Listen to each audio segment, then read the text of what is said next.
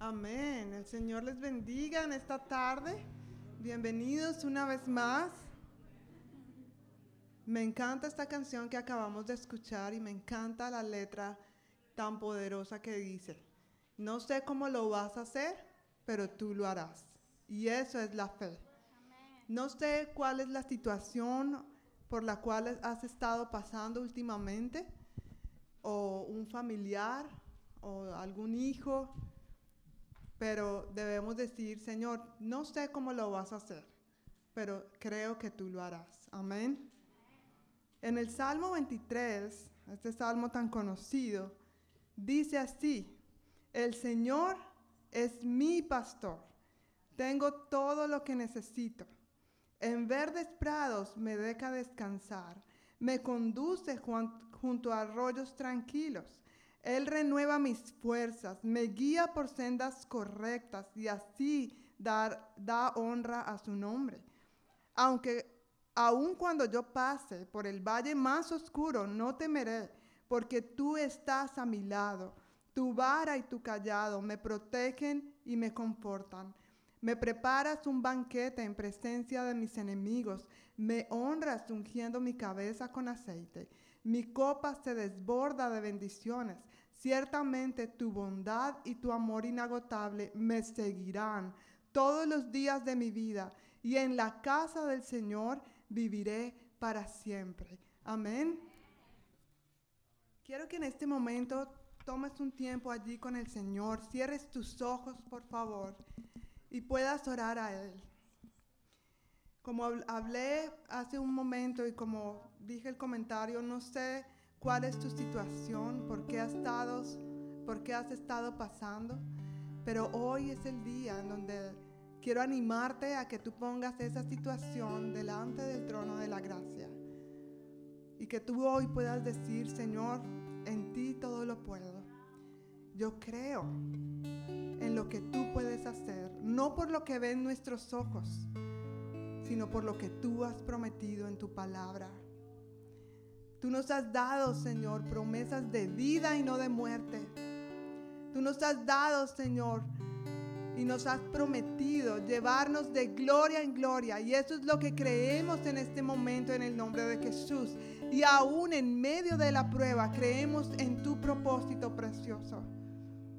Creemos, Señor, que en medio de la prueba tú estás fortaleciendo nuestra fe, pero también estás puliendo nuestro carácter, aunque a veces no nos guste, Señor. Pero queremos que tú hagas lo que tengas que hacer, Jesús. Y que en este momento toques nuestros corazones para que volvamos a ti si en algún, de alguna manera nos hemos alejado de ti, Señor. Ayúdanos a mirarte a ti y que nuestros corazones sean humillados y reconciliados delante de ti. Así que toma un momento en este instante para que hables con el Señor, con tus propias palabras. Habla con el Señor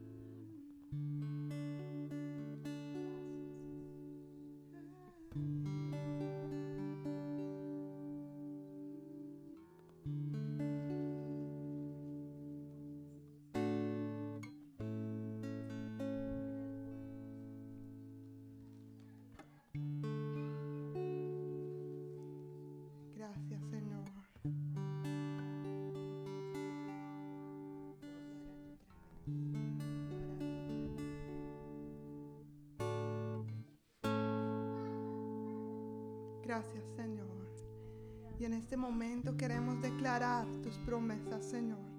Llénanos de tu ánimo. Queremos declarar que sea cual sea los muros que en este momento estén rodeando nuestras vidas y estén ahogando nuestra fe, queremos declarar en el nombre de Jesús que son derribados. Gracias, Señor, por tu libertad.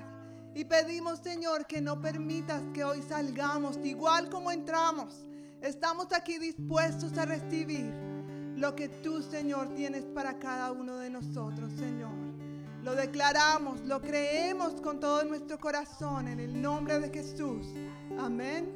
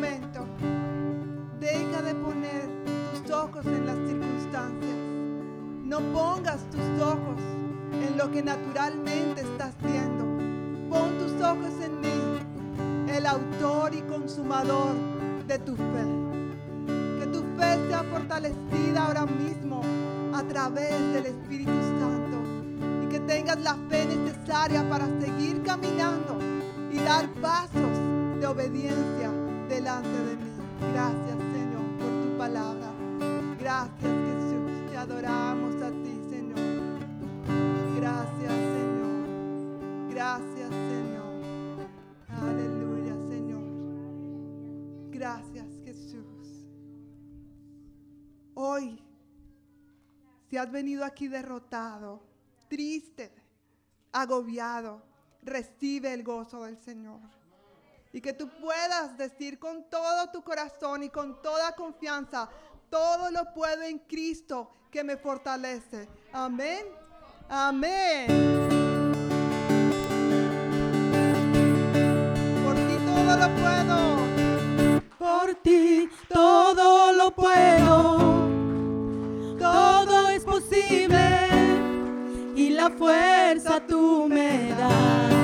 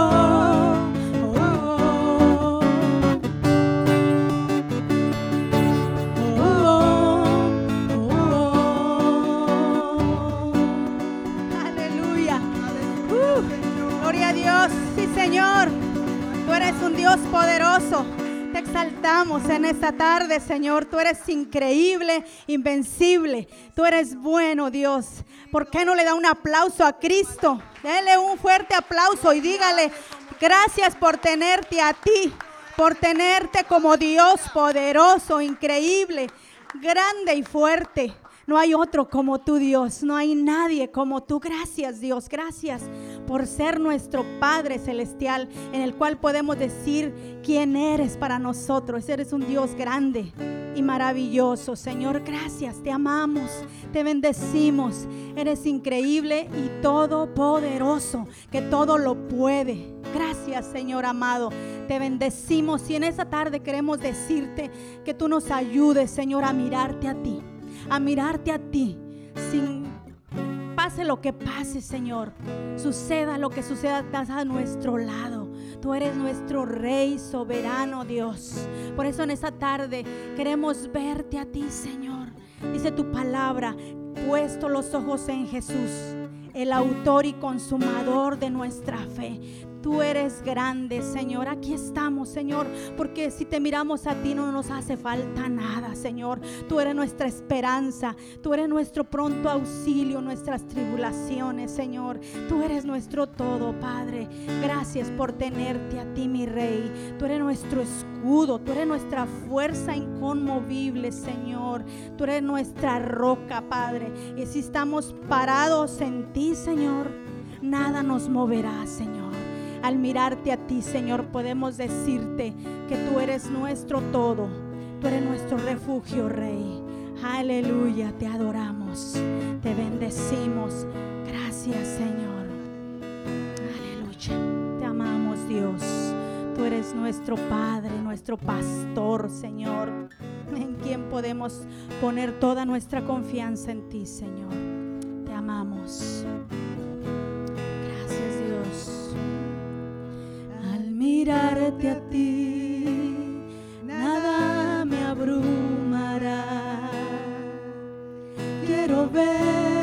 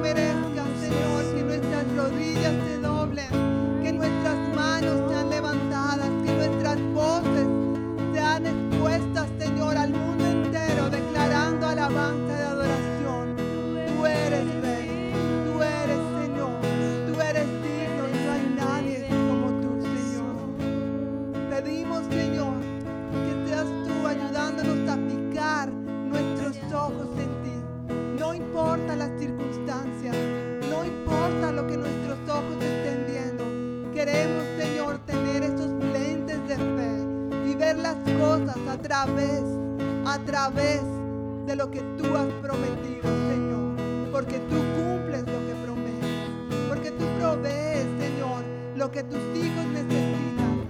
Así que gracias, Señor, te damos por permitirnos ver- venir delante de tu presencia y adorarte. Declarar aleluya. Tú eres el rey de nuestra vida, Señor. El rey de nuestra familia.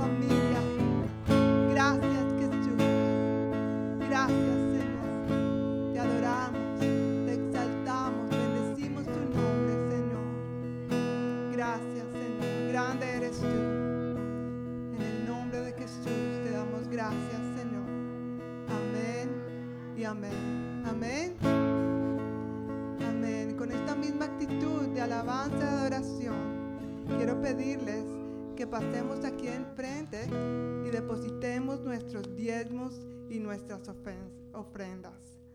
Dar al Señor lo que a Él le corresponde. Y seguir creyendo en que Dios cumplirá su palabra, que Él dice que trae todos los diezmos al alfolí y haya alimento en mi casa. Y probadme, dice el Señor, si no abriré las ventanas de los cielos y derramaré bendición hasta que sobreabunde. Así que aunque nuestros ojos vean lo contrario, provisión escasa, vamos a seguir confiando en el Señor, en su provisión. Amén. Y bueno, en este tiempo de ayuno y oración, una de las metas desde el primer, desde el día uno, era que nos aprendiéramos ese pasaje tan conocido llamado el Padre Nuestro. No sé cómo van con esa meta, sé que muchos ya lo conocen, pero para los que no se lo han aprendido todavía, hoy tengo algo muy especial. Y yo creo que es algo que ustedes ya han escuchado. Entonces, vamos a ponernos de pie antes, porque ya van a tener bastante tiempo sentados, pero vamos a ponernos de pie y juntos vamos a alabar con estas preciosas palabras que el Señor Jesús nos enseñó. Amén. Padre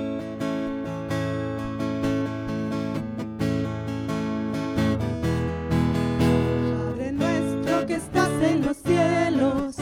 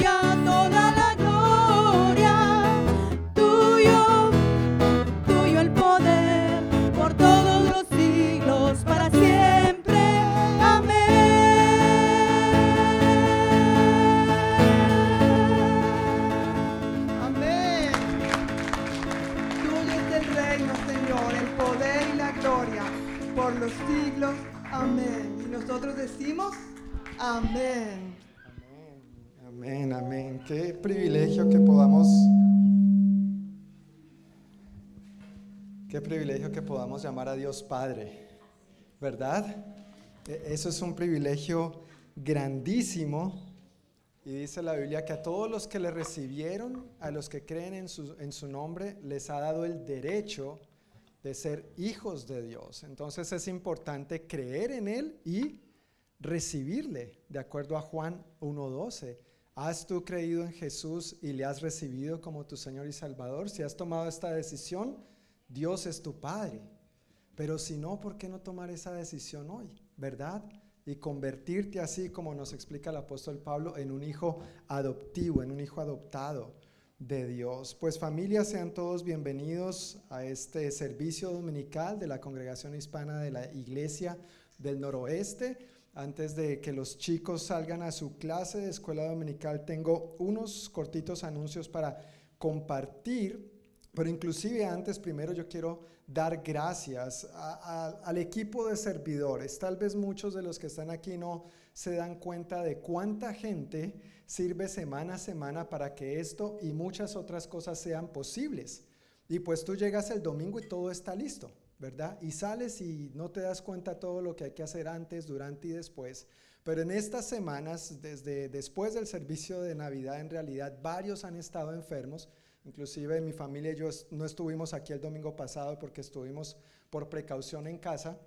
Y varios han tenido que estar cubriendo diferentes necesidades y a veces cambios que surgen de último momento. Así que yo quisiera reconocer a todos los que han estado sirviendo en estas semanas y a todo el equipo de servidores puntualmente. Muchísimas, muchísimas gracias. Gracias por su flexibilidad.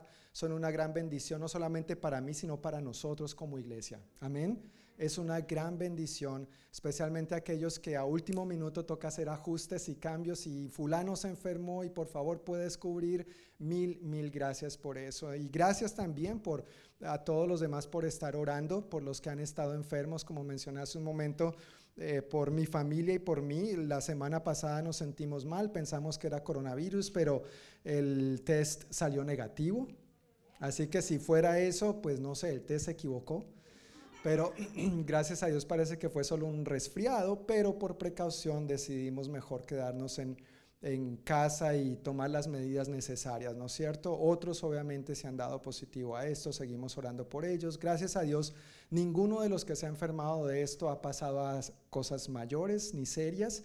Y obviamente hay otros familiares entre nosotros, familia extendida, que han estado bien malitos y estamos orando por ellos también, confiando en que Dios es nuestro Padre, que somos sus hijos, que Él escucha nuestro clamor, que Él cuida de nosotros en espíritu, alma y cuerpo también. Por sus llagas nosotros ya fuimos sanados, dice la palabra.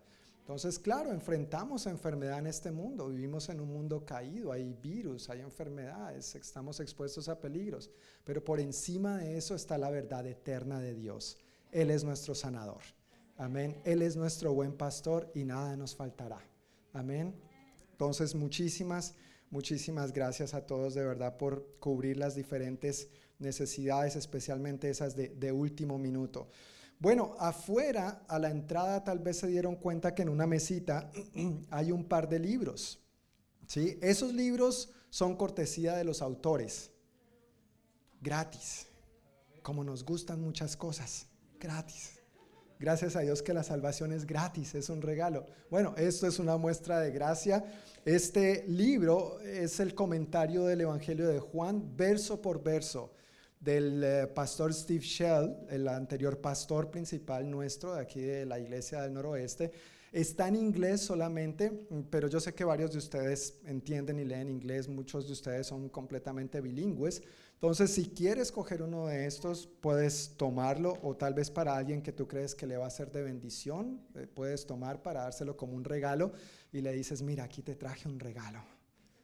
De parte de otro, pero te lo traje. Dios te bendiga.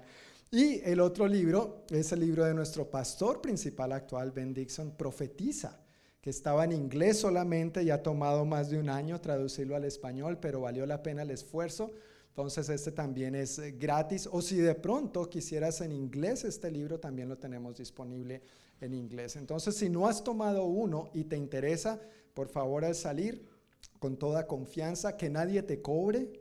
¿no? Cuesta tanto. No, no, no, no, no. Es gratis. Allá dijeron que era gratis. Sí, es gratis.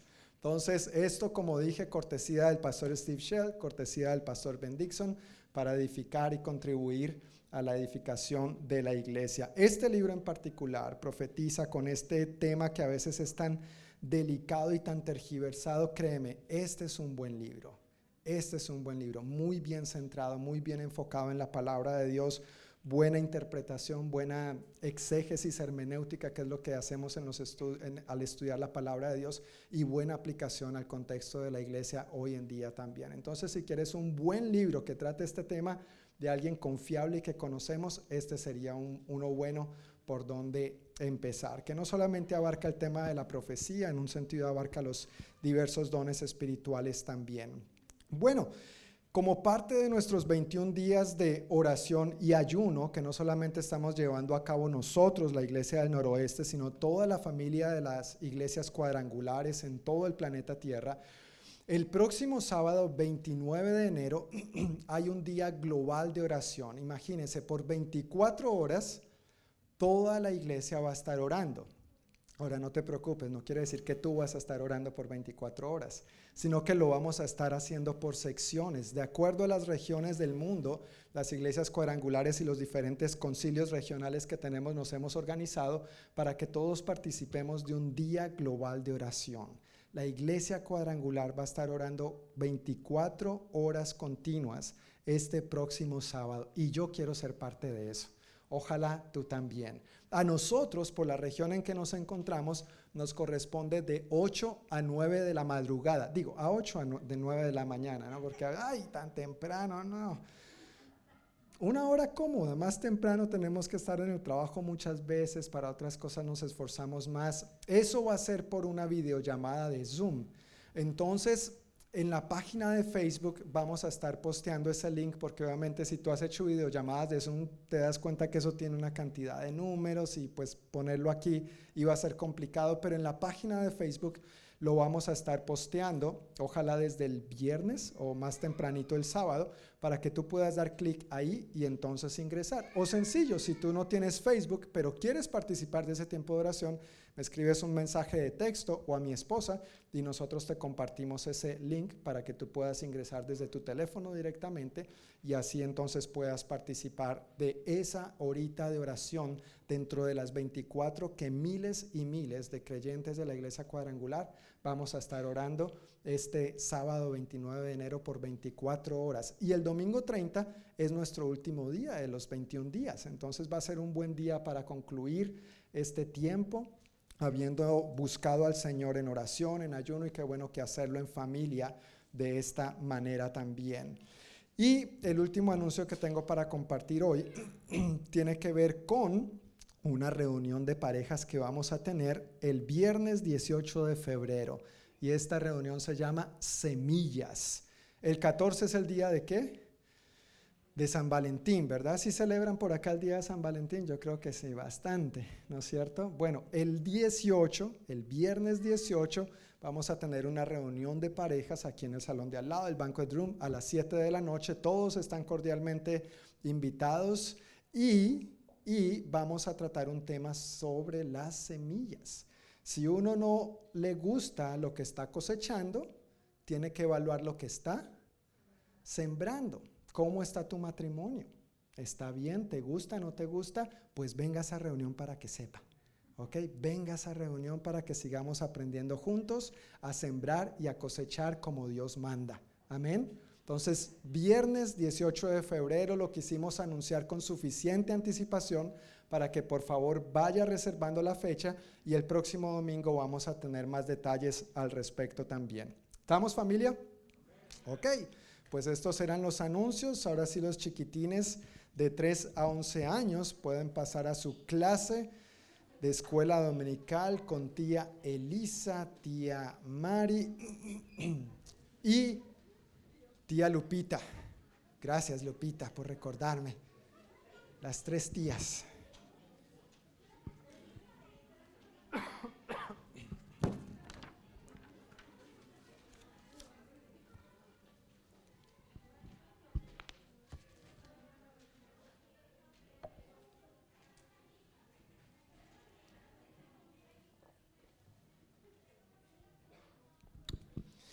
Al entrar también cada uno normalmente recibimos una hojita de las notas del, del, sermón de hoy. Cada uno tiene esta hojita. Si no tiene una, por favor levante su mano para que por acá hay tres a cuatro, allá atrás hay uno, dos, que les faltan sus notitas. La idea es que sea una herramienta para que puedan ubicarse mientras avanzamos por el sermón del día de hoy.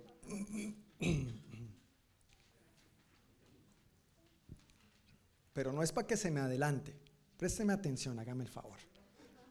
No es para que lea las notas de antemano y después cuando yo le haga preguntas me responda correctamente. No, no. ¿Cómo es? El acordeón, ¿verdad? El acordeón es lo que usan los estudiantes, ¿no es cierto? Para hacer trampa. Porque no estudian antes, estudiante, entonces hacen un acordeón. Bueno, mal chiste, pero gracias por reírse. Ya hemos transcurrido 21, de estos 21 días de oración y ayuno, ya hemos transcurrido 14. Hoy estamos en la segunda semana de estos 21 días. Nos quedan solamente 7 más para culminarlos. Y este es un tiempo, como mencionaba hace dos semanas, es un tiempo que como iglesia desde hace varios años apartamos con el propósito de buscar a Dios más enfocadamente en su palabra y en oración. Siempre al comenzar un año es bueno centrar nuestro corazón en Dios, poner nuestro corazón en Dios. Y qué mejor manera de hacerlo que buscándole en, ayuno, eh, partiendo o asumiendo de que oramos y leemos la palabra con regularidad, pero obviamente el ayuno no es algo que podamos hacer todos los días, pero este es un buen tiempo para nosotros buscar enfocadamente a Dios en oración y en su palabra. Hace dos domingos compartí sobre qué es ayunar, cuál es el propósito de ayunar y cómo ayunar. En cuanto al cómo, compartí algunos aspectos prácticos, eso más que Biblia, doctrina, eran aspectos prácticos de cómo podemos llevar a cabo un ayuno. en cuanto a qué es ayunar, lo definimos como abstenerse voluntariamente de los alimentos, total o parcialmente, por un periodo de tiempo con el fin de buscar enfocadamente a Dios en oración y en su palabra. Y en cuanto al propósito de ayunar, que fue mi mayor énfasis y con lo cual deseo continuar hoy, el propósito de ayunar vimos que es Dios y su voluntad. Cuando ayunamos, el ayuno no se trata de sí mismo, no se trata de nosotros ni de mi voluntad, se trata de quién? De Dios y de su voluntad. Se trata de Dios y de sus propósitos para nosotros. Ahora, claro, queremos que Dios intervenga. Amén. Queremos que Dios sobre, queremos que Dios haga, queremos que anhelamos que Dios responda a nuestras oraciones. Claro que, claro que sí, pero primero lo primero. Primero es quién? Dios y su reino. Todo lo demás nos viene por añadidura, dice su palabra. Entonces, cuando de ayunar se trata, el propósito es Dios y su voluntad, no yo ni la mía. Respecto a eso, mencioné varios ejemplos en la Biblia. Vimos por medio de varios ejemplos en los cuales no me detuve mucho, pero de tantos buenos ejemplos que se mencionan en la Biblia, compartí algunos brevemente, muy por encima, acerca de eso precisamente. Vimos cómo esta gente ayunó, no para enfocarse en sí mismo y en su voluntad, en que Dios hiciera lo que ellos quisieran, sino que primeramente se rindieron ante quién? Ante Dios. Y al rendirse con un corazón humilde y dependiente ante Dios, entonces vieron la intervención milagrosa del Señor en sus vidas en su situación, en su nación. Y yo creo que ese sigue siendo el mismo llamado para nosotros hoy en día. ¿Tenemos problemas? Sí. ¿Tenemos necesidades? Claro que sí. Pero cuando con un corazón humilde nos rendimos a Dios y le decimos, Señor, que se haga tu voluntad y no necesariamente la mía, ahí es donde Dios se agrada en un corazón así como el nuestro, humilde y dependiente de Él, que confía en que su voluntad es mejor que la nuestra nosotros tenemos una idea, podemos tener un plan, podemos visualizar ciertas cosas, pero Dios tiene el panorama completo acerca de tu vida y de la mía, cada detalle, por complejo o pequeño que parezca. Enfocarnos en quién bendice y no solo en las bendiciones es el propósito del ayuno, enfocarnos en su voluntad y no en la nuestra. El título del mensaje de hoy es Enfocándonos en Dios y su voluntad. Y hoy quiero compartir de quien sin lugar a dudas es nuestro mayor ejemplo de esto. ¿Quién es nuestro mayor ejemplo de enfocarse en la voluntad de Dios? Jesús.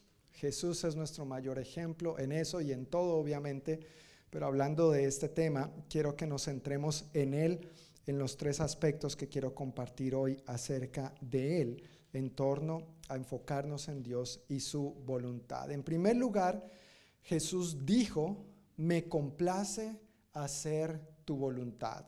Y esto lo vemos en el libro de los Hebreos, capítulo 10, versículos 5 al 7. Si tienes tu Biblia, hoy vamos a estar yendo de un lado al otro en la Biblia, vamos a estar dando un paseo, yendo de diferentes, a diferentes lugares y pasajes de los libros de la Biblia. Hebreos capítulo 10, si estás usando una Biblia de las que están frente a ti, está en la página 1810. Hebreos 10, versículos 5 al 7, dice así, por eso, cuando Cristo vino al mundo, le dijo a Dios, no quisiste sacrificios de animales ni ofrendas por el pecado, pero me has dado un cuerpo para ofrecer. No te agradaron las ofrendas quemadas, ni otras ofrendas por el pecado. Luego, perdón, luego dije, aquí estoy, oh Dios, he venido a hacer tu voluntad como está escrito acerca de mí en las escrituras. La voluntad del Padre era el más alto interés y la meta suprema de Jesús. Él no vino aquí a hacer su propio plan o llevar a cabo su propia voluntad. Él vino a esta tierra para hacer la voluntad de quién? Del Padre, para agradarle en todo, no solo en algunas cosas, no solo en lo que pudiera, en lo que estuviera a su alcance, en lo que le quedara fácil y cómodo. Él tenía claro que él había venido aquí para hacer la voluntad del Padre y esa era su meta suprema. El escritor a los hebreos atribuye este pasaje a Jesús, pero este pasaje lo está citando en realidad del Salmo 40, así que si ahora puedes ir conmigo al libro de los Salmos, capítulo 40, y vamos a leer los versículos 6 al 8. Es un salmo que escribió el rey David, pero también es considerado un salmo mesiánico, un salmo que habla acerca de lo que el Mesías habría de venir a cumplir, es decir, Jesús. Salmo 40, versículos 6 al 8, es de donde el escritor a los hebreos cita esas palabras de Jesús. ¿Ya estamos ahí? Ok. Es más fácil de encontrar el libro de los Salmos, ¿verdad? Que ya sabes que está como por ahí por la mitad. Está por ahí como por la mitad entre Génesis y Apocalipsis. Muy bien, por ahí en la mitad.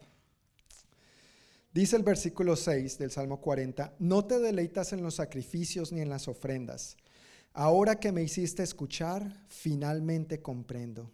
Tú no exiges ofrendas quemadas ni ofrendas por el pecado.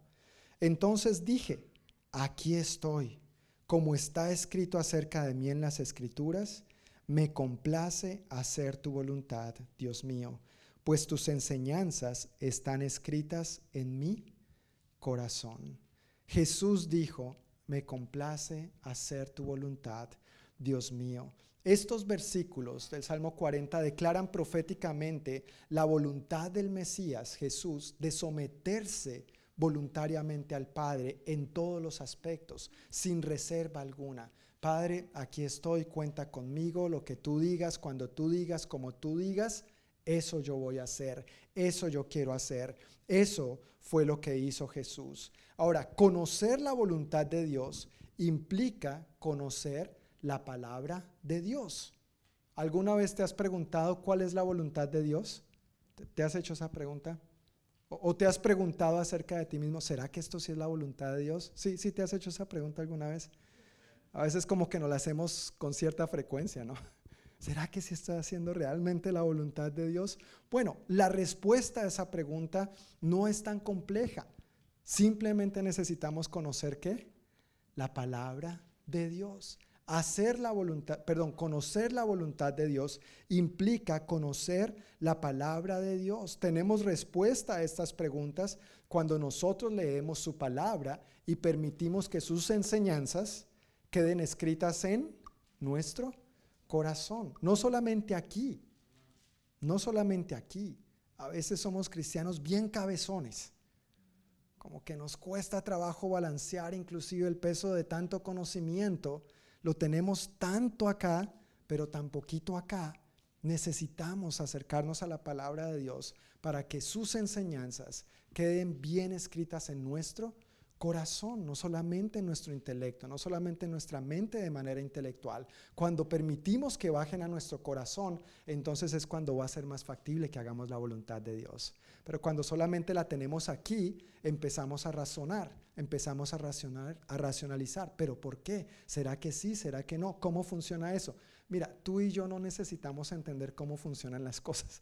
Tú y yo necesitamos creer que es la voluntad de Dios y hacerlo. Jesús nos dice una y otra vez en su palabra que la acción es una consecuencia de la fe. En otros versículos Jesús mencionó como en Juan 15, si me aman, obedecerán mis mandamientos. Entonces, si yo creo, si yo le creo a Dios, la consecuencia natural es que yo actúe, que yo lo haga, que yo al comprender su voluntad la lleve a cabo. No está diciendo necesariamente que yo lo tenga que entender todo, pero si le permito realmente a su palabra que quede escrita en mi corazón, como Jesús lo está diciendo ahí, entonces lo vamos a llevar a cabo. Mira el versículo 7 y el versículo 8 nuevamente. Entonces dije, esas son palabras proféticas acerca de Jesús, aquí estoy, como está escrito acerca de mí en las escrituras. Jesús conocía las escrituras Versículo 8, me complace hacer tu voluntad, Dios mío, pues tus enseñanzas están escritas en mi corazón. ¿Dónde están escritas las enseñanzas de la palabra de Dios en ti y en mí? ¿Están escritas solamente aquí o están escritas acá?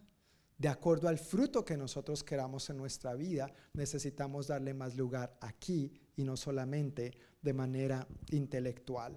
Ahora, en general, hablando de la voluntad de Dios, en general, esta voluntad de Dios para nosotros, sus hijos, está resumida o bien resumida en Mateo 7, versículo, perdón, en Mateo 22, versículos 37 al 40. Este es el famoso pasaje donde uno de los fariseos se acerca a Jesús y le pregunta, maestro, ¿cuál es el mandamiento? Más importante de todos. Y entonces Jesús responde, amarás al Señor tu Dios, ¿con qué? Con todo tu corazón. ¿Ves? No con una parte, no con lo que te parezca, con todo tu corazón y con toda tu alma y con toda tu mente. Este es el primero y grande mandamiento. Y el segundo es semejante. ¿Cuál es el semejante? Amarás a tu prójimo como a ti mismo. De estos dos mandamientos depende toda la ley y los profetas. De esos dos mandamientos depende toda la voluntad que Dios tiene revelada para nosotros en este libro, de amar a Dios y amar a nuestro prójimo. Ahí se condensa esto, ahí se resume de manera sublime.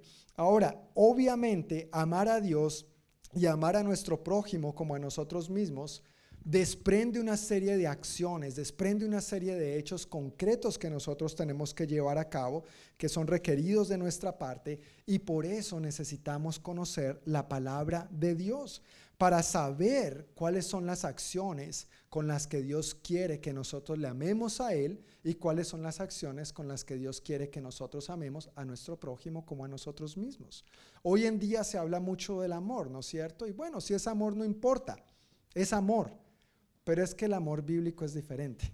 Dios es amor y Él ha establecido cuáles son los parámetros, cuáles son los lineamientos de lo que es el amor y cómo Él espera que nosotros le amemos a Él y cómo también Él espera que amemos a los demás. No es como a ti, a mí se nos ocurra, es conforme Él lo ha creado, es conforme Él lo ha diseñado. Por eso, para tener la certeza de si estoy haciendo la voluntad de Dios, necesito conocer la palabra de Dios. ¿Estás, hermano, hermana, pasando tiempo en la palabra de Dios? Es la única manera como vas a saber si estás conociendo la voluntad de Dios y si estás llevando a cabo la voluntad de Dios. No hay otra manera. No hay magia en esto, no hay trucos, no es algo que se logra de un día para otro, es simplemente con un corazón dispuesto a que Jesús escriba sus enseñanzas en, en ti. Amén. Y eso requiere de nuestra parte pasar tiempo en ella. Además de Jesús decir, me complace hacer tu voluntad, Jesús oró perdón, Jesús oró que se cumpla tu voluntad en la tierra como en el cielo. ¿Dónde dice eso?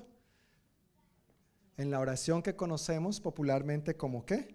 El Padre nuestro, que está en Mateo capítulo 6, versículos 9 al 13. Si puedes ir conmigo a Mateo capítulo 6, versículos 9 al 13.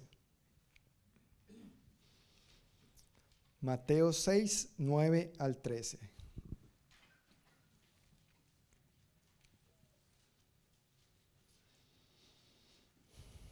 El Evangelio de Mateo, el Evangelio de Mateo no menciona eh, un aspecto que menciona en otros evangelios de que esto lo dijo Jesús en respuesta a uno de sus discípulos que le preguntó, Señor, enséñanos a orar.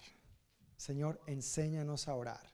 Y entonces Jesús responde lo siguiente, Mateo 6, versículos 9 al 13. Ora de la siguiente manera, Padre nuestro que estás en el cielo, que sea siempre santo tu nombre, que tu reino venga pronto, que se cumpla tu voluntad en la tierra como se cumple en el cielo. Danos hoy el alimento que necesitamos y perdónanos nuestros pecados, así como hemos perdonado a los que pecan contra nosotros. No permitas que cedamos ante la tentación, sino rescátanos del maligno. Y algunos manuscritos agregan al final, pues tuyo es el reino y el poder y la gloria por siempre. Amén. Amén. Bonita oración, ¿verdad? ¿Cuántos ya se sabían el Padre Nuestro? Sí.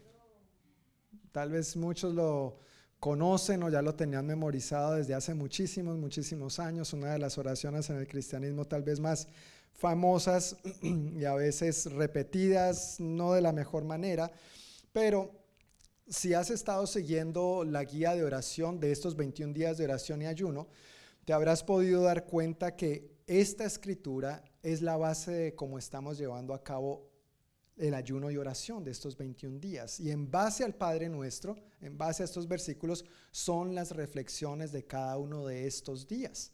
En base a eso estamos reflexionando, en base a eso estamos orando. Y eh, como Diana dijo durante la alabanza, recuerda que una meta de estos 21 días es que memoricemos el Padre nuestro. Es un buen proyecto, mi familia y yo con los niños, bueno, mi esposo y yo con los niños lo estamos haciendo y vamos a mitad de camino, solo nos queda una semana para terminar de memorizarlo, pero es sencillo, lo cantamos y fue fácil, ¿verdad? Entonces no es una meta imposible. Ahora, la idea de memorizar esta porción, como cualquier otra porción de la palabra, no es para usarla como Jesús enseñó ahí mismo en los versículos antes, si tú lees, habla de las vanas repeticiones. No es para uno repetir y repetir y repetir sin sentido. No, esta oración Jesús la dio como un modelo de oración, cómo deberíamos acercarnos al Padre. Primero reconociendo que Él es nuestro Padre. Qué confianza, ¿verdad? Con la que podemos entrar a Él.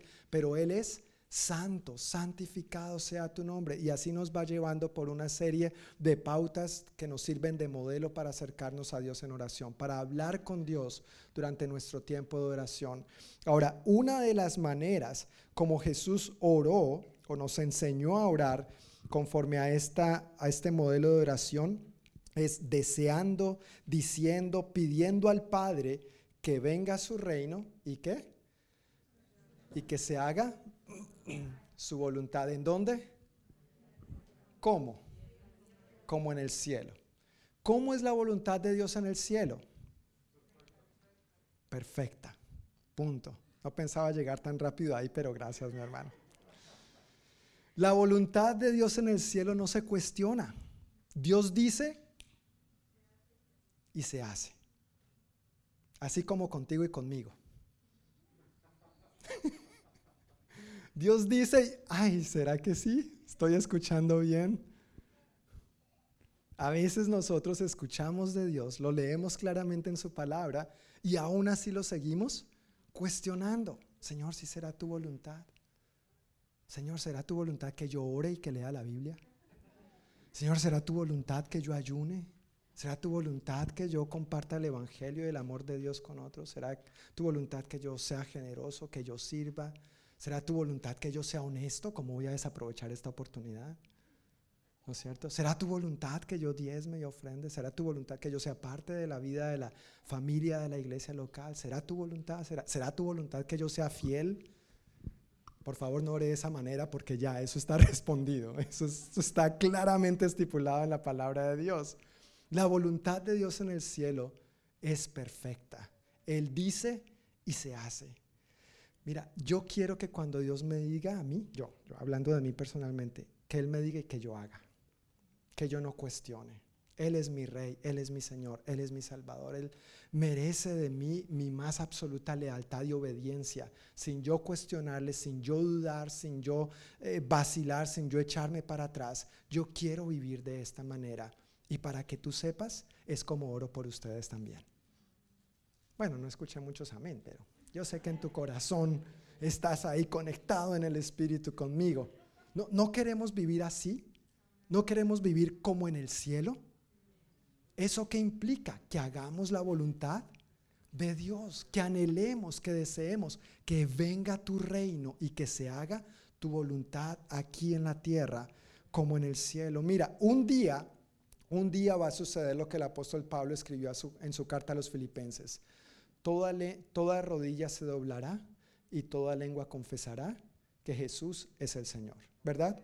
Un día eso va a pasar le guste a la gente o no le guste a la gente, eso va a pasar. Gracias a Dios, los que ya hemos aceptado a Jesús como nuestro Señor y Salvador, pues no tenemos problema con eso. No es algo que nos angustia o nos preocupa porque ya confesamos que Jesús es el Señor. Amén. Ya doblamos nuestra rodilla, nuestro corazón ante Él. Pero precisamente porque hemos invitado al Rey a reinar en nuestra vida, ¿no deberíamos someternos más y más a su reino? ¿No deberíamos vivir cada vez más sujetos a su reinado? Quitarnos nosotros del trono y permitirle a Jesús tomar el lugar que le corresponde solamente a Él en todas las áreas de nuestra vida? ¿Sí o no? Si Él es nuestro rey, permitámosle hacer lo que Él es. Él es rey. No tú, no yo. Yo sé que a veces en la casa nos tratamos cariñosamente mi rey, mi reina. No, bájate de la nube. Bájate de la nube. Ahora, príncipe, princesa, sí, ¿no es cierto? somos hijos del rey, entonces, ¿qué somos? Príncipes y princesas, ¿sí o no? Sí, amén, lo somos, lo somos.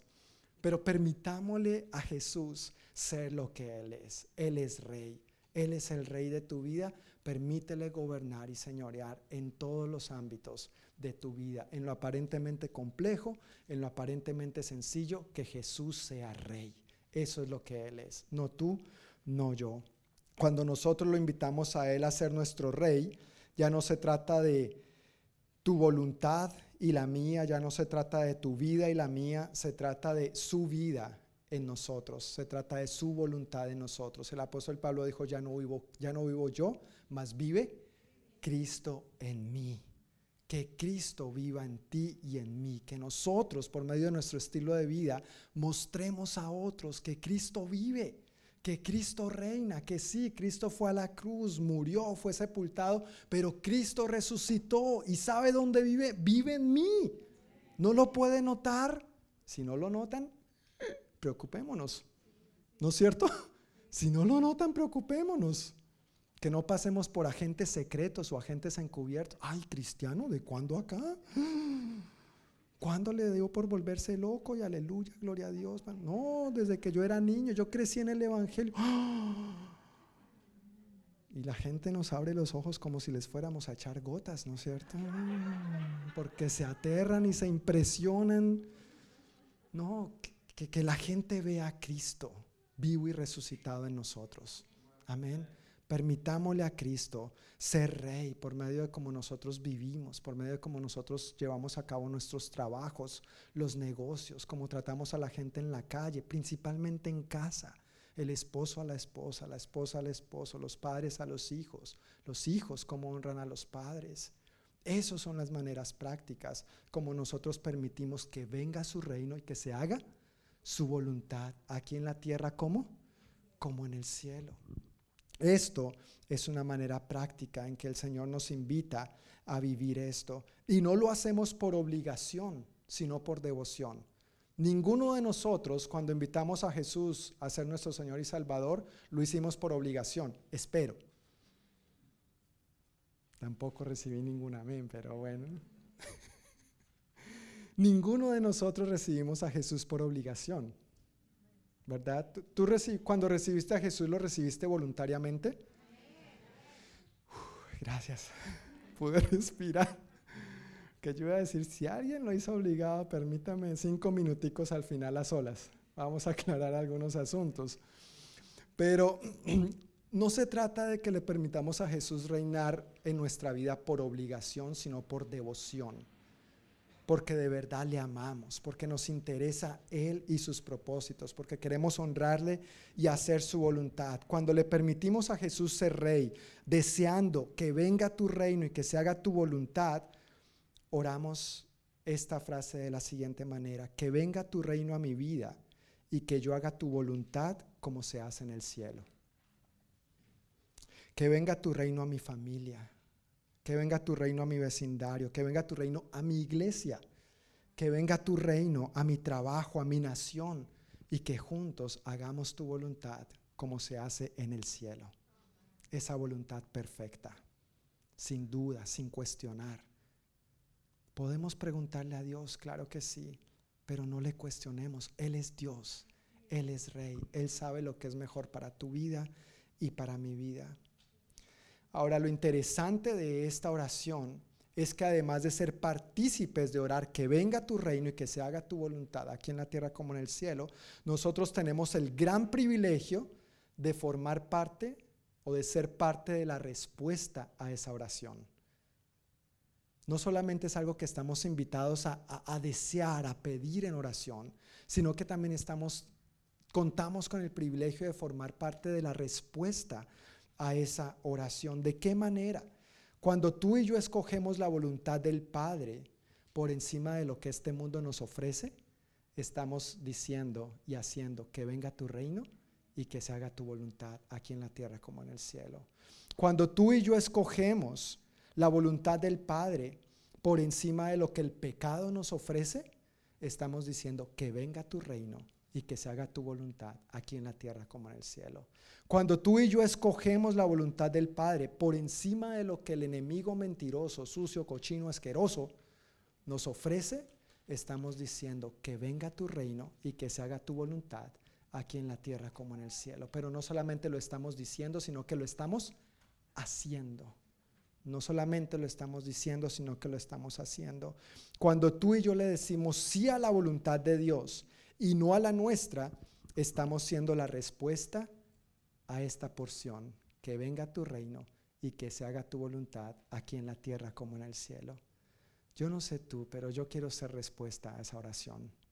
No, quieres, no quiero solamente orarla, no quiero solamente decirla, pero quiero ser la respuesta a esa oración. Y es mi oración que tú también. Amén que nosotros seamos creyentes que hagamos este tipo de diferencia en nuestro mundo que tanto lo necesitan. Y por último, Jesús hizo la voluntad del Padre. Jesús entonces no solamente dijo, me complace hacer tu voluntad, como vimos en el primer punto, ni tampoco solo enseñó a sus discípulos a orar que se haga tu voluntad en la tierra como en el cielo, pero en Jesús vemos que enfocarse en el Padre y su voluntad es lo que Él hizo, aún, aún en los momentos más difíciles. Jesús no solamente se enfocó en la voluntad del Padre y la hizo cuando todo en su vida estaba bien. De hecho, vemos que en los momentos más difíciles es cuando Él perseveró en hacer la voluntad de Dios en qué momentos tú y yo hacemos la voluntad de Dios. Siempre cuando las cosas están bien o solamente cuando las cosas están difíciles. Ahí sí, Señor, ayúdame, ayúdame, quiero hacer tu voluntad. Jesús siempre buscó hacer la voluntad del Padre, aún en las situaciones más difíciles. Y quiero citar tres pasajes rápidamente que nos muestran esto. Uno es Mateo 4, versículos 1 al 11. No voy a entrar en detalles, Solamente quiero leerlo y hacer un comentario al respecto. Pero Mateo 4:11, 4:1 al 11, perdón, nos muestra que Jesús hizo la voluntad del Padre aún en uno de sus momentos más difíciles. ¿Ya estamos en Mateo 4, 1 al 11? Ok. Luego el Espíritu llevó a Jesús al desierto para que allí lo tentara el diablo. Durante 40 días y 40 noches ayunó y después tuvo mucha hambre. Lógico, ¿verdad? Que después de 40 días y 40 noches sin comer nada tuviera hambre. Algunos de nosotros nos ayunamos de la cena al desayuno y nos levantamos con un hambre. Imagínense después de 40 días. Versículo 3. En ese tiempo el diablo se le acercó y le dijo, si eres el Hijo de Dios, di a estas palabras que se conviertan en pan. Jesús le dijo, no. Las escrituras dicen, la gente no vive solo de pan, sino de cada palabra que sale de la boca de Dios. Después el diablo lo llevó a la santa ciudad, Jerusalén, al, al punto más alto del templo, y dijo, si eres el Hijo de Dios, tírate, pues las escrituras dicen, Él ordenará a sus ángeles que te protejan y te sostendrán con sus manos, para que ni siquiera te lastimes el pie con una piedra. Mira, el diablo conoce las escrituras. ¿Te habías puesto a pensar en eso? Y a veces quiere usarlas en nuestra contra. Sin vergüenza. Versículo 7. Jesús le respondió, las escrituras también dicen, no pondrás a prueba al Señor tu Dios. Luego el diablo lo llevó a la cima de una montaña muy alta y le mostró todos los reinos del mundo y la gloria que hay en ellos. Te daré todo esto, dijo, si te arrodillas y me adoras. Qué atrevido, ¿no? Qué atrevido. Satanás diciéndole al Señor de señores y al Rey de reyes, te daré todo esto, como si eso ya no fuera de él. Arrodíllate, póstrate y te daré todo esto. Versículo 10, vete de aquí, Satanás, le dijo Jesús, porque las escrituras dicen, adora al Señor tu Dios y sírvele únicamente a Él. Entonces el diablo se fue y llegaron ángeles a cuidar a Jesús. Este es un maravilloso pasaje que nos muestra el trabajo en conjunto de la oración, la palabra y el ayuno. Jesús estaba ayunando. Jesús usó, citó las escrituras, conocía las escrituras, conocía la palabra de Dios. Sí. Ahora, el pasaje no dice que estuviera orando. No, lo dice, pero está implícito. Es decir, Jesús no estuvo por 40 días tratando de adelgazar. Él no estuvo aguantando hambre por propósitos estéticos o él no estuvo simplemente aguantando hambre. Obviamente cuando ayunamos, ¿qué hacemos?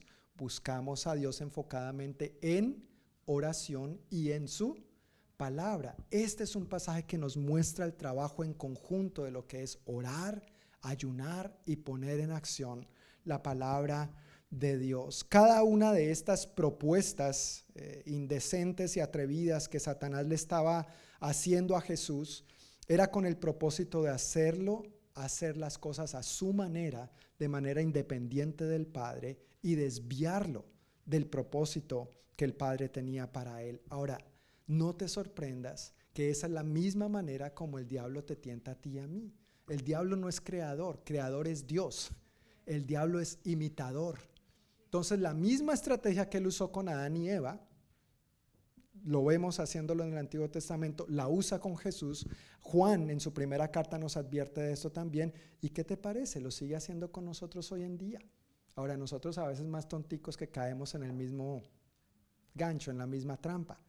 Pero esas mismas estrategias, esas mismas trampas son las que Satanás usa para tentarnos a ti y a mí, para llevarnos a vivir una vida independiente del Padre y desviarnos de lo que Dios tiene por delante para nosotros. La buena noticia, la bendición, la ventaja es que al igual que Jesús, nosotros también podemos ser fortalecidos y salir vencedores cuando oramos, ayunamos y ponemos la palabra en acción. ¿Ves? No se trata solamente de conocerla, sino de poder aplicarla, de poder vivirla. Juan 4:34 es otro ejemplo de que Jesús no solamente dijo que le complacía hacer la voluntad del Padre, sino que Él la hizo.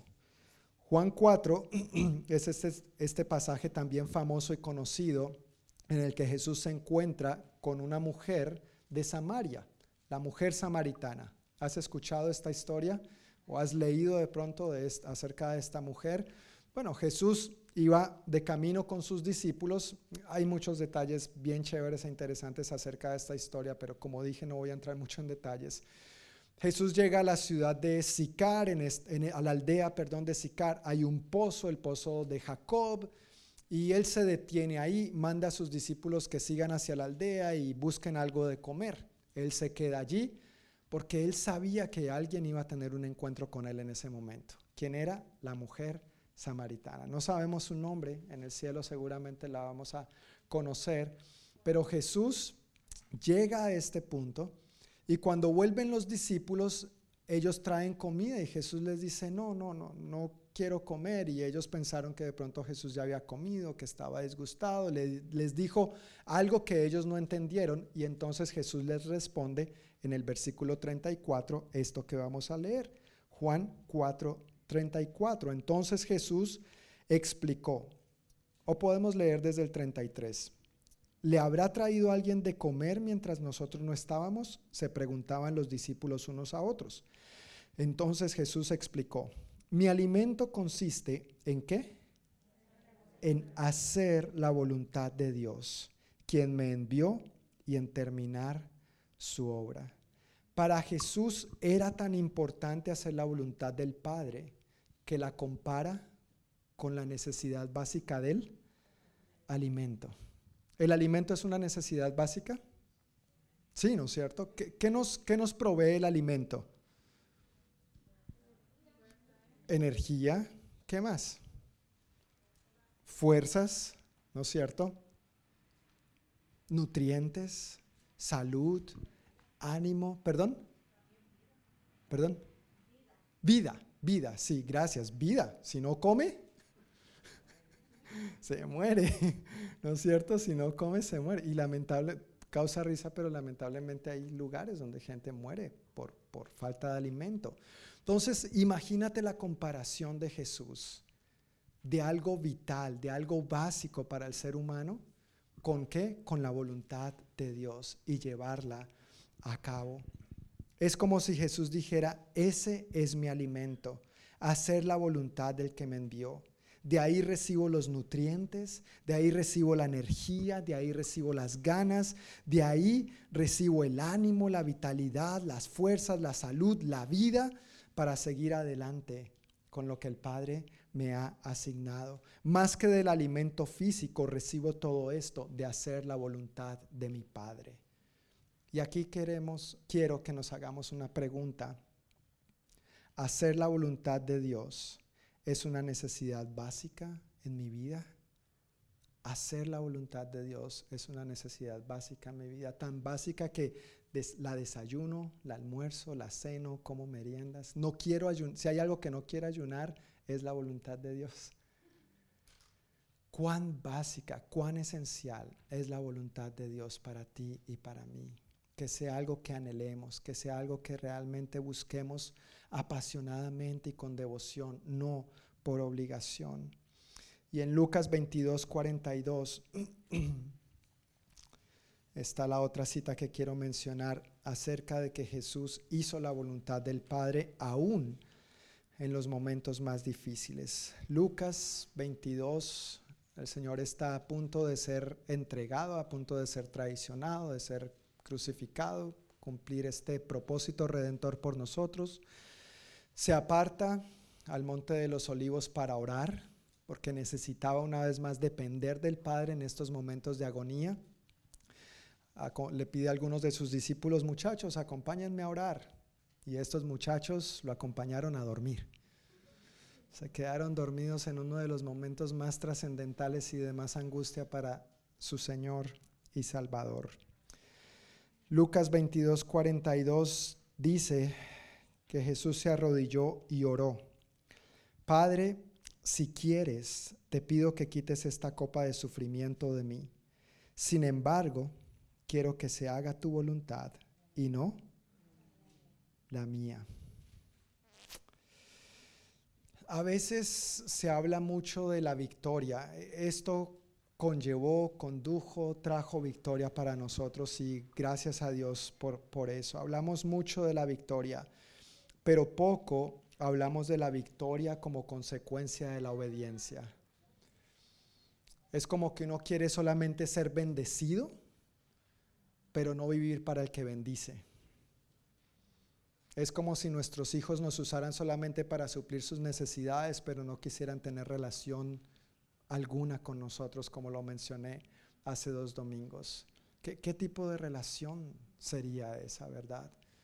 Y a veces entre cristianos hablamos mucho de la bendición, de la victoria, de los beneficios, de, lo bueno, pero poco hablamos, poco tratamos estas bendiciones, la victoria que Cristo obtuvo para nosotros como consecuencia de su obediencia.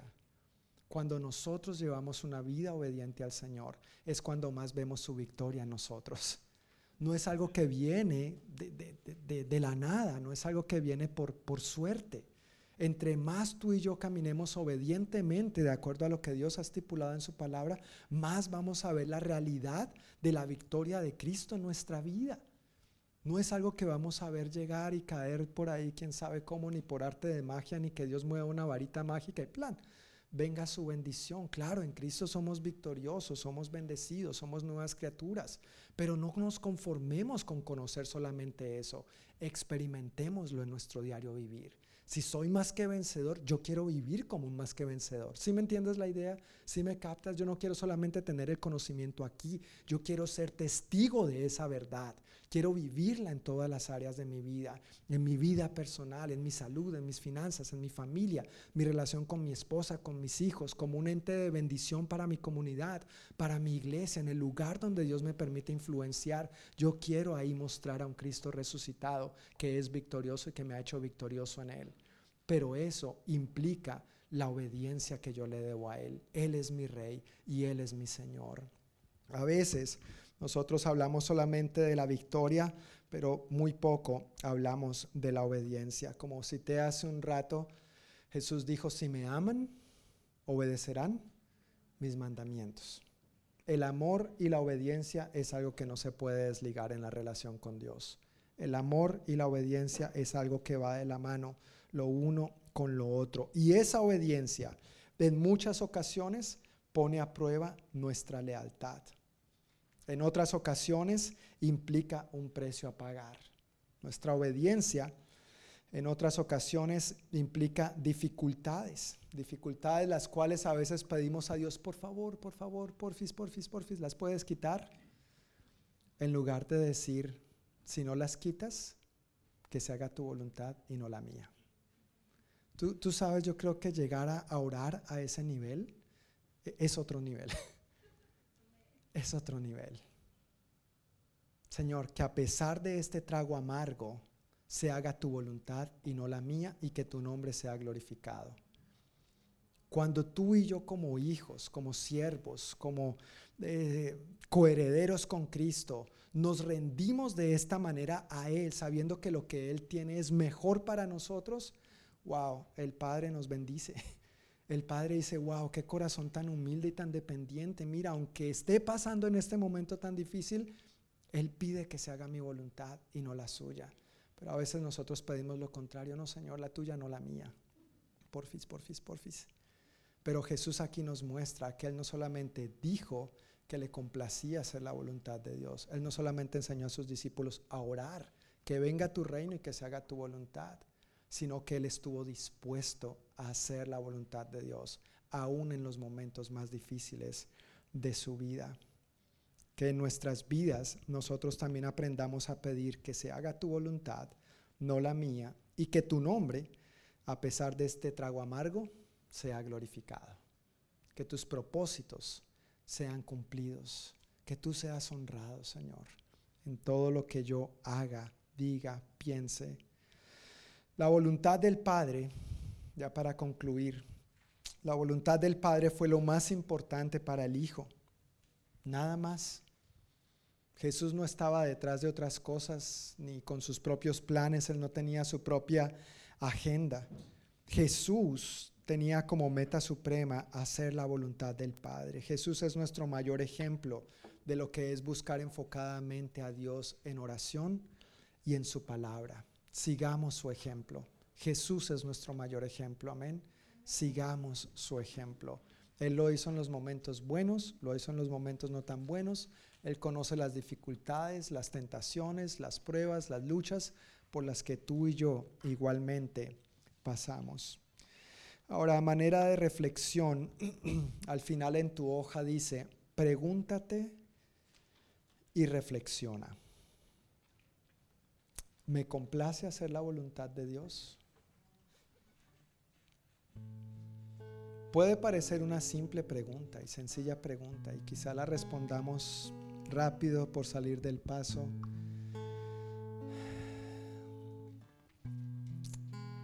Pero pregúntate y respóndete honestamente. ¿Me complace? ¿De verdad me complace hacer la voluntad de Dios?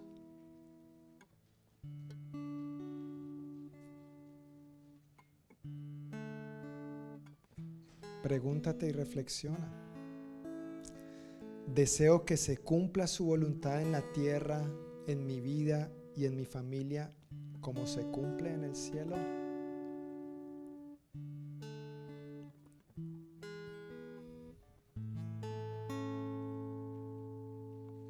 Y por último, hago su voluntad, no la mía, a pesar de los tragos amargos que se presentan en la vida. Mi intención con estas preguntas es que ojalá tú puedas quedarte meditando en ellas y que las respondas con toda honestidad ante Dios.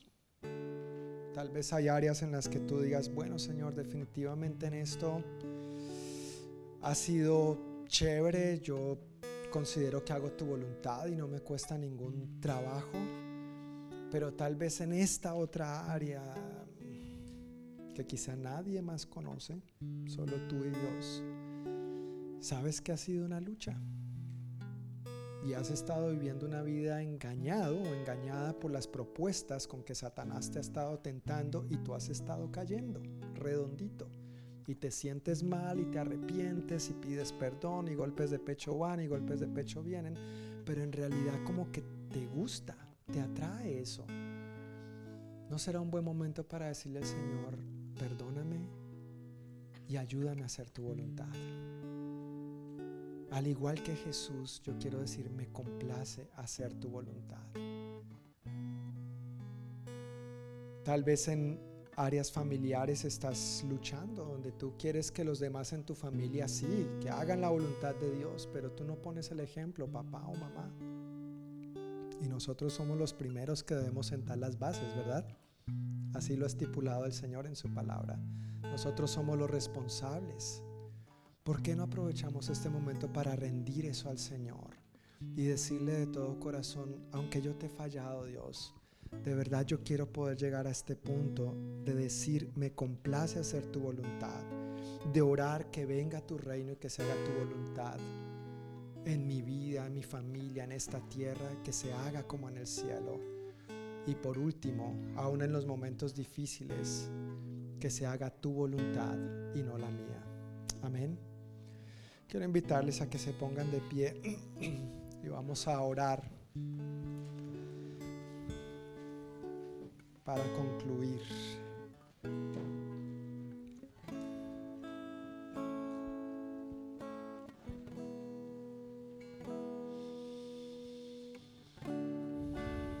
Señor Jesús, al meditar en esta oración del Padre nuestro, tú nos dijiste que oráramos diciendo, Padre nuestro, que estás en los cielos, santificado sea tu nombre Qué privilegio que podamos llamarte Padre, que podamos ser tus hijos.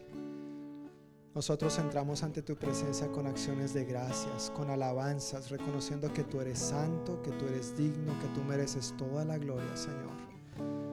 Que tú y solo tú eres Rey, el único y verdadero, Rey de reyes y Señor de señores. Que un día Toda rodilla se doblará y toda lengua confesará que tú eres el Señor, para gloria de Dios Padre. Qué privilegio que nosotros ya podamos confesar que tú eres nuestro Padre y qué privilegio que nosotros ya podamos confesar que tú eres Señor, no solamente el Señor, pero nuestro Señor, mi Señor, mi Salvador. Así que de acuerdo a esto, Señor, y siguiendo en la oración del Padre nuestro, nosotros confiados en que tú eres nuestro buen Rey, nuestro generoso Rey, nuestro misericordioso Rey, pedimos que venga tu reino y que se haga tu voluntad en esta tierra como se hace en el cielo. Anhelamos, Señor, deseamos que tu reino sea establecido en una mayor medida en nuestras vidas que nosotros manifestemos por medio de nuestras acciones, por medio de nuestro diario estilo de vida, que Cristo vive y reina en la vida de todo aquel que se dispone a permitirle ser su Rey, su Señor y su Salvador. Que venga tu reino y que se haga tu voluntad en mi vida, en mi familia, en mi lugar de trabajo, en mi iglesia, en mi vecindario, en mi comunidad, en mi escuela, en mi estado, en mi ciudad, en mi nación, en mi mundo. Que venga tu reino y que se haga tu voluntad. Y al orar de esta manera, Señor, yo pido que nos fortalezcas en el poder de tu Santo Espíritu para que nosotros también deseemos ser la respuesta. Que cada vez que el diablo, el mundo, el pecado nos ofrezca otras propuestas, que nosotros digamos no a eso y te digamos sí a ti, para que entonces estemos haciendo, estemos manifestando que realmente viene tu reino y hacemos tu voluntad aquí en la tierra como en el cielo. Pido Señor que frente a cualquier duda genuina que nosotros tengamos, con humildad la sometamos a ti Señor, pero guárdanos de un corazón altivo de llegar al punto de cuestionarte y de pensar que nuestros planes y nuestra voluntad son mejores que los tuyos. Que con humildad te preguntemos, Señor, y rindamos a tus pies lo que nos preocupa, sincera y genuinamente. Somos humanos, tú nos entiendes, no somos perfectos, a veces batallamos con dudas, a veces somos tan ingenuos que creemos que sabemos más que tú. Pero yo pido, Señor, por un corazón humilde en cada uno de nosotros, que nos permita someter todo acerca de nosotros a ti, rendir nuestra vida entera a tus pies y entonces experimentar cómo tu reino es manifestado en nosotros y a través de nosotros en todos los ámbitos de nuestra vida. Y ayúdanos, Señor, y fortalécenos para que aún en los momentos más difíciles, esos que la vida a veces nos presenta como tragos amargos, que aún en esos momentos nosotros digamos que se haga tu voluntad y no la mía. Y que como consecuencia de nuestra obediencia veamos tu victoria tomando forma en nosotros y por medio de nosotros, Señor. Gracias Señor Jesús por tu ejemplo. Gracias que tú habitas en nosotros. Gracias que tú vives y reinas en nosotros. Y gracias que nos has dejado el Espíritu de Dios como promesa de que nosotros podemos vivir una vida agradable a ti, una vida victoriosa, una vida sometida a la voluntad del Padre, conociéndole y llevando a cabo sus buenos designios para nosotros. Ayúdanos Señor a ser hijos e hijas, príncipes y princesas que honramos a nuestro Rey en todo lo que hacemos, decimos y pensamos. Que esta sea una semana en la que esta palabra, Señor, cale en lo profundo de nuestro corazón, no solamente en nuestro intelecto, y que reflexionemos y meditemos, Señor, en lo que tú has hablado a cada uno de nosotros hoy, para que no solamente lo digamos, pero que también lo hagamos. Llévanos con bien a nuestros hogares ahora, por favor, Padre. Guárdanos de todo mal y peligro. Bendícenos con buena salud. Protégenos. Provee, por favor, para todas nuestras necesidades, como siempre lo has hecho tan fielmente. Y yo bendigo a cada hogar y a cada persona aquí representada y a los que hoy no nos han podido acompañar. Los bendigo con tu paz, con tu presencia, con tu salud con tu protección, Señor, con el entendimiento de tu buena voluntad para sus vidas y con la buena disposición por parte de cada uno de nosotros para llevarla a cabo. En el nombre de Jesús. Amén. Amén y amén. Ok familia, que el Señor les bendiga, que tengan una bendecida noche y una bendecida semana también. Amén.